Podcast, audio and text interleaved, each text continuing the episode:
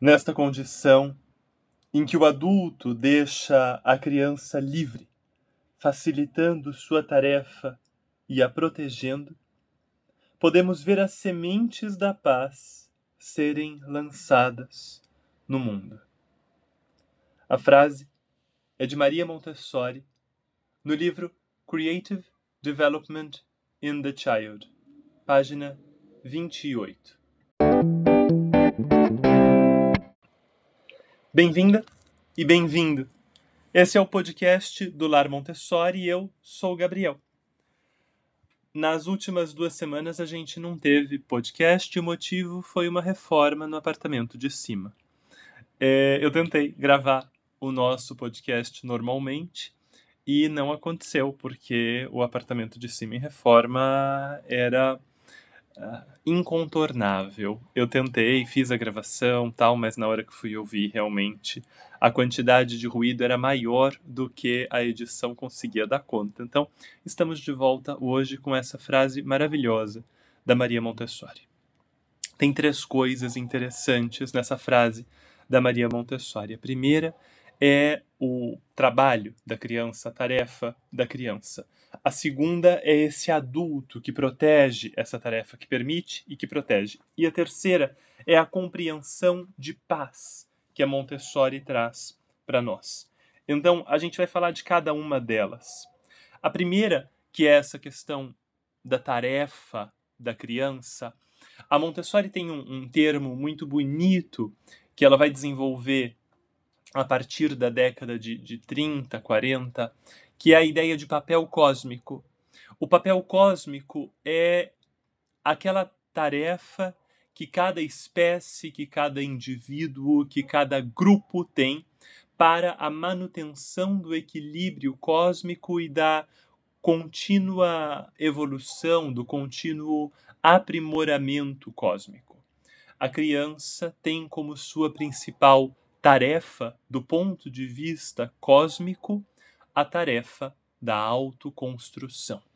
A criança deve construir a si mesma. E se ela tiver a chance de construir a si mesma, então, através desse esforço, ela constrói uma nova humanidade.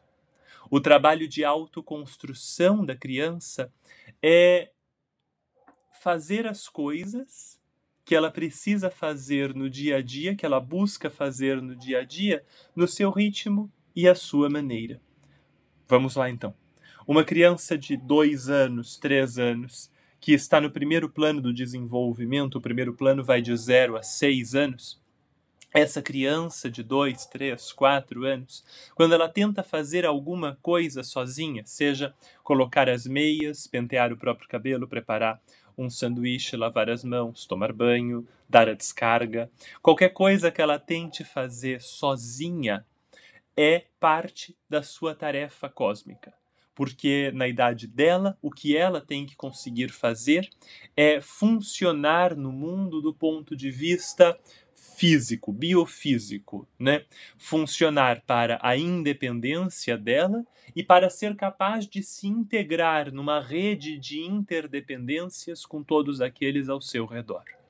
Quando essa criança fica um pouco mais velha, de 6 até 12 anos, mais ou menos, esses números são sempre mais ou menos, essa criança tem como tarefa, grande tarefa cósmica, a conquista da independência e da entrada na interdependência intelectual. A parte física ela conquistou já muita coisa e ela tem como grande missão a independência e a interdependência intelectuais. Ela quer aprender a pensar, aprender a perguntar, aprender a encontrar as respostas e a explicar, a ouvir e compreender histórias e a contar histórias, a fazer humor, a usar inícios de figuras de linguagem, a conversar de forma sofisticada sobre assuntos sofisticados e a usar a sua imaginação para ir além do mundo observável, além daquilo que ela pode captar assim, uh, uh, pegando concretamente. Ela quer imaginar de onde nós viemos, para onde nós vamos, o que é que fica além da Terra, o que é que fica além das estrelas, o que é que fica para trás no tempo e o que é que pode ser que fique para frente no tempo.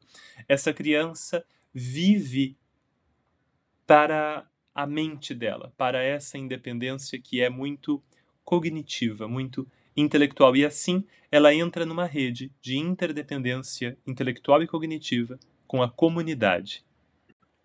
Quando a criança chega à adolescência e se torna, então, uma adolescente, a próxima independência ou interdependência que ela busca é social, é fazer parte de um grupo social sem que esse fazer parte precise ser mediado pelo adulto. Ela faz parte do grupo de forma independente, toma as suas próprias decisões como parte desse grupo e precisa aprender a negociar, mantendo a sua identidade, a sua personalidade, ao mesmo tempo que faz concessões para o bem-estar geral do grupo e aprende a construir algo que é maior do que ela e maior do que o próprio grupo. Então, todas essas coisas são comportamentos da criança que fazem parte da execução da sua tarefa cósmica e é papel do adulto não só permitir que a criança desenvolva essa tarefa, mas facilitar e proteger o desenvolvimento dessa tarefa. É o que a Montessori diz para nós na página 28 do livro Creative Development in the Child. Facilitar e proteger, para além de permitir. E o adulto pode fazer isso de duas formas principais. A primeira é estabelecendo um ambiente que seja preparado para a atividade. Por exemplo, para uma criança pequena, a pequena, quando eu digo pequena, eu estou pensando ali entre 0 e 6 anos de idade. Pensa 4 anos, vai, para um exemplo, pode ser 2 também. A preparação desse ambiente é uma preparação física nesse momento. Então, as coisas precisam estar na altura da criança, organizadas, dispostas de forma acessível e segura, para que ela possa pegar, usar e devolver no lugar com alguma fluidez, alguma facilidade. Quando ela é um pouco mais velha, esse ambiente uh, físico já não é mais suficiente, é preciso preparar para ela um ambiente intelectual. Então, ela começa a precisar de livros, gravuras, papel para trabalhar, caneta uh, colorida, lápis, giz de cera, grampeador, furador, linha para amarrar as coisas e tal, para poder criar aquilo que ela imagina, para poder desenhar, esquematizar, escrever, elaborar. E ela precisa, é claro, de livros, ela precisa de revistas, de locais para fazer consulta, leitura, estudo, não é? Para ir muito além daquilo que ela pode aprender diretamente com os adultos. Ela precisa de mais material. E é claro que a biblioteca serve como espaço para isso, é claro que o espaço público, um centro cultural, um museu, todos esses lugares são muito importantes. Ir além da casa e além da escola, passear e poder fazer perguntas para membros da comunidade, até mesmo uma padaria, uma oficina mecânica, uma loja que faça manutenção de computadores, um restaurante, uma costureira do bairro, um salão de cabeleireiro, todos esses lugares são lugares de pesquisa, de consulta, de aprendizado no mundo que vai além da casa e da escola. E a criança de 6 a 12 anos precisa disso. De 12 a 18 anos, o ambiente físico precisa permitir o trabalho, o trabalho, inclusive remunerado, precisa permitir a produção e a troca, precisa permitir o exercício profissional, seja de serviços, seja de produtos, de preferência em grupo e num ambiente seguro, monitorado, acompanhado, protegido, a Montessori vai dizer para nós, pelo adulto, mas onde a criança possa ser livre para executar a sua tarefa. A Montessori diz: o adulto deixa a criança livre, facilitando a sua tarefa e a protegendo. E esse adolescente que em grupo trabalha, consegue ir muito longe no seu desenvolvimento e esse é o ambiente para ele. Pode ser um ambiente fora da escola, pode ser um ambiente fora da casa, onde haja um adulto acompanhando, preocupado, de perto, mas que ao mesmo tempo deixa a criança, o adolescente, livre para conversar com o seu grupo, tomar decisões, correr alguns riscos controlados, inclusive, para que ele possa não só trabalhar, mas trabalhar para construir a si mesmo. E então, essa criança de 0 a 6, de 6 a 12, esse adolescente de 12 a 18, nessa execução contínua da sua tarefa cósmica, constroem o ser humano. E o adulto que ofereceu esse ambiente pode oferecer a si mesmo como uma parte desse ambiente. Essa é a segunda forma de ajuda que o adulto pode dar. Né? Então, se a criança tem de 0 a 6 anos, uma ajuda importante, uma das ajudas importantes que o adulto pode dar é apresentar as coisas, mostrar como se faz, mostrar como se abre e como se fecha uma gaveta, como se dobra um guardanapo, como se assoa o nariz, mostrar como se abre e fecha uma torneira e como se pendura uma peça de roupa no varal e como se coloca uma meia. Mostrar. E mostrar é mostrar devagar, de forma didática e pausada. Para a criança um pouco mais velha, de 6 a 12 anos, o adulto também mostra. Ele mostra o mundo que não é concreto. Então, ele conta histórias, ele conta lendas, ele explica como as coisas funcionam, ele usa imagens didáticas, ele usa diagramas, maquetes, inclusive vídeos. Ele conta histórias cativantes que mostrem para a criança como se organiza o cosmos. E claro, esse adulto também ajuda essa criança a organizar o seu próprio pensamento, a produzir aquilo que é interessante para ela, a utilizar as ferramentas que ela precisa para produzir aquilo que é interessante para ela. E quando eu tenho o adolescente, o adulto se torna muito mais um parceiro, muito mais velho e experiente de trabalho. Então, o adulto sabe como trabalhar e ele mostra para a criança, orienta o adolescente mostra para o adolescente, orienta o adolescente nesse trabalho e o ajuda, ajuda o grupo a entrar num caminho de trabalho produtivo e de troca e de contribuição com a comunidade. É claro que para o adulto fazer essas coisas, ele precisa trabalhar sobre si mesmo. Muito, muito, muito. O adulto precisa dar atenção às suas próprias capacidades, deficiências, aquilo que precisa ser melhorado nele, tanto em termos técnicos de demonstrar como se abre uma torneira, é preciso ensaiar isso. Contar uma história sobre o início da humanidade, é preciso ensaiar isso. Mostrar como se faz um pão e calcular quanto se deve cobrar por uma xícara de café, se é isso que o adolescente vai vender, como é que se prepara isso, como é que se precifica isso, até características mais íntimas, mais interiores, como paciência, tolerância, observação, compaixão, gentileza, amorosidade, fala pacífica, escuta compassiva, todas essas coisas precisam ser trabalhadas no interior do adulto. A Montessori nos dizia que existe uma guerra entre o adulto e a criança e entre o adulto e o adolescente. E essa guerra, como o cérebro da criança e do adolescente estão em formação, eles absorvem essa guerra, esse contínuo conflito e impedimento e proibição e interrupção e, e dificuldades que o adulto coloca na tarefa cósmica de autoconstrução da criança e do adolescente.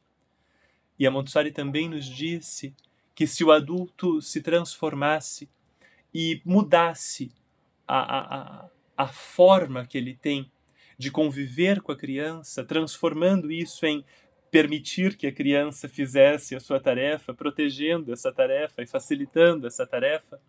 Então, a gente, em vez de conflito e guerra entre adulto e criança, teria paz entre adulto e criança.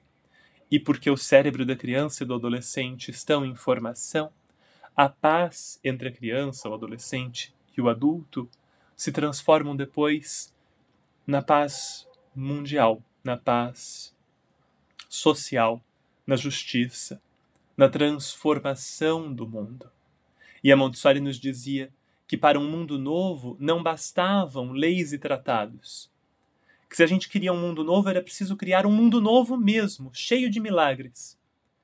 E a criação desse mundo novo é feita grão a grão, tijolo por tijolo, relação por relação. E as primeiras relações que precisam se transformar se a gente deseja um mundo novo, se a gente deseja a paz, são as relações entre adulto e criança. É assim que nós podemos ver as sementes da paz serem lançadas no mundo. Nós vamos ouvir agora uma pergunta do Jefferson. E o Jefferson pergunta sobre o seu filho. O seu filho de três anos e os passeios deles ao ar livre. É uma pergunta interessante e que nos ajuda a aprofundar tudo que a gente conversou até agora. Então vamos lá. Olá, Gabriel. Meu nome é Jefferson Guimarães. Eu sou pai do Apolo, de três anos e um mês. E na nossa rotina, é, nós gostamos muito de passear ao ar livre. Temos o privilégio de morar em um bairro onde possui muita árvore, muita área verde, é, que nos propicia longas caminhadas e momentos maravilhosos. Contudo, às vezes eu me pego com uma dúvida: até onde eu devo deixar as suas observações virem por si só? E o que eu posso mostrar para o meu filho do ambiente externo? Exemplo, às vezes eu me pego fazendo perguntas do tipo: meu filho, você vê é, a árvore, o tamanho que ela é? Exemplo, ou eu devo deixar essa observação vir naturalmente? Eu sei que às vezes eu peco em falar muito sobre fazer essas perguntas. É, então eu quero saber até onde eu posso ir, qual é o equilíbrio entre mostrar e deixar a observação sozinha. Abraço. Jefferson, obrigado pela sua pergunta. É, é uma bela pergunta e nos ajuda a ir mais longe na nossa conversa de hoje. Eu tenho um pedacinho de folha de papel colado na janela do pequeno escritório onde eu escrevo e gravo as coisas do Lar Montessori. E esse pedacinho de papel diz em inglês: uh, A flower is made of non-flower elements, que significa uma flor é feita de elementos que não são flor. Uma flor é feita de elementos que não são flor. Eu adoro essa frase e gosto de pensar nela quando a gente pensa na criança.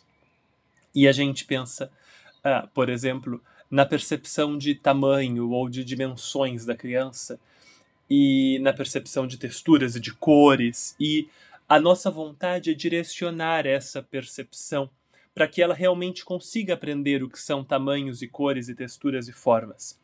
Mas a percepção sensorial da criança grande parte das vezes e em grande parte do tempo não se desenvolve porque a gente mostrou para ela uma dimensão, uma textura, uma forma ou uma cor. Ela se desenvolve porque a criança estava no mundo e o mundo é feito de formas e cores e dimensões e tamanho, dimensões, tamanhos, claro, uh, e temperaturas e pesos e sensações sensoriais. Então, num passeio ao ar livre, você não precisa mostrar o tamanho da árvore. Vocês podem, por exemplo, deitar na grama ou, se quiserem, numa toalha na grama e olhar para cima. E ele vai ver a altura das árvores. Ele pode escalar uma árvore, talvez. Ele pode subir em algum lugar bem alto e ver as coisas de cima. É, ele pode abraçar uma árvore e perceber que tem árvore que é bem fininha, porque são árvores novinhas, e que quando ele abraça, ele consegue abraçar completamente. E que tem árvores que ele precisa abraçar junto com você.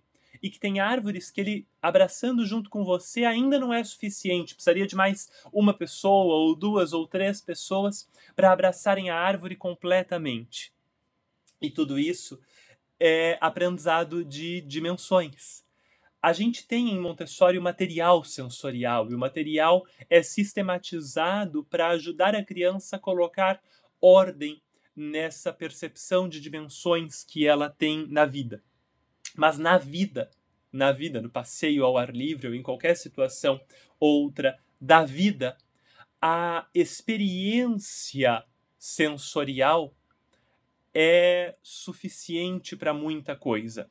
Quando ele for um pouco mais velho, quando ele tiver com 5, 6, 7, 8 anos de idade, ele vai ter uma curiosidade mais intelectual.